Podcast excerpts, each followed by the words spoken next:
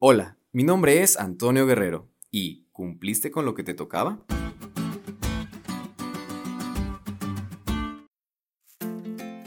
No sé si les pasó alguna vez, pero en la escuela muy seguido los maestros pedían proyectos especiales y algunos de ellos los hacían en grupos. El punto de ellos era que cada integrante se dividía alguna tarea y durante el proceso de la elaboración cada uno debía de poner su parte asignada, hasta concluir el proyecto. Pero siempre había alguno que no cumplía con la parte que le tocaba y no hacía su cometido. Quizá, como buenos compañeros, se la pasaban y aún así lo incluían en el proyecto final. Pero si eras de los que no perdonaban, con la lástima, ese compañero perdía el proyecto. Y con justa razón, pues no cumplió con su deber.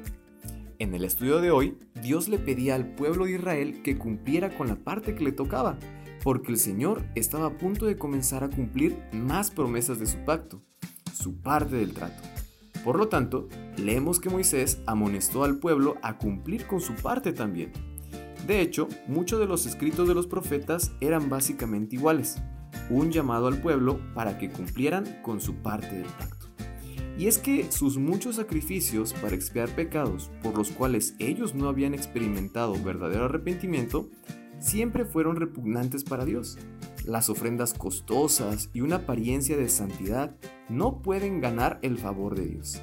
Él exige y prefiere la misericordia y un espíritu fiel, un corazón que sea fiel y sea sensible a las necesidades de los demás, una vida que se aparte del mal, del egoísmo y la avaricia, Así como el pueblo de Israel, nosotros también estamos en peligro de caer en hábitos de formalismo y de olvidarnos de practicar esto.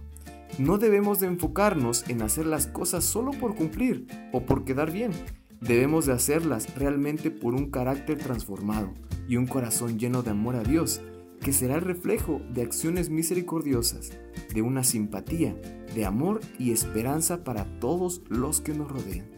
Escuchen bien amigos, eso es lo que pide Dios de ti hoy. Cumple tu parte, porque Él ya está cumpliendo la suya.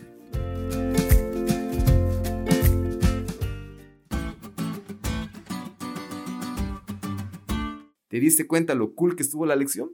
No te olvides de estudiarla y compartir este podcast con todos tus amigos. Es todo por hoy, pero mañana tendremos otra oportunidad de estudiar juntos.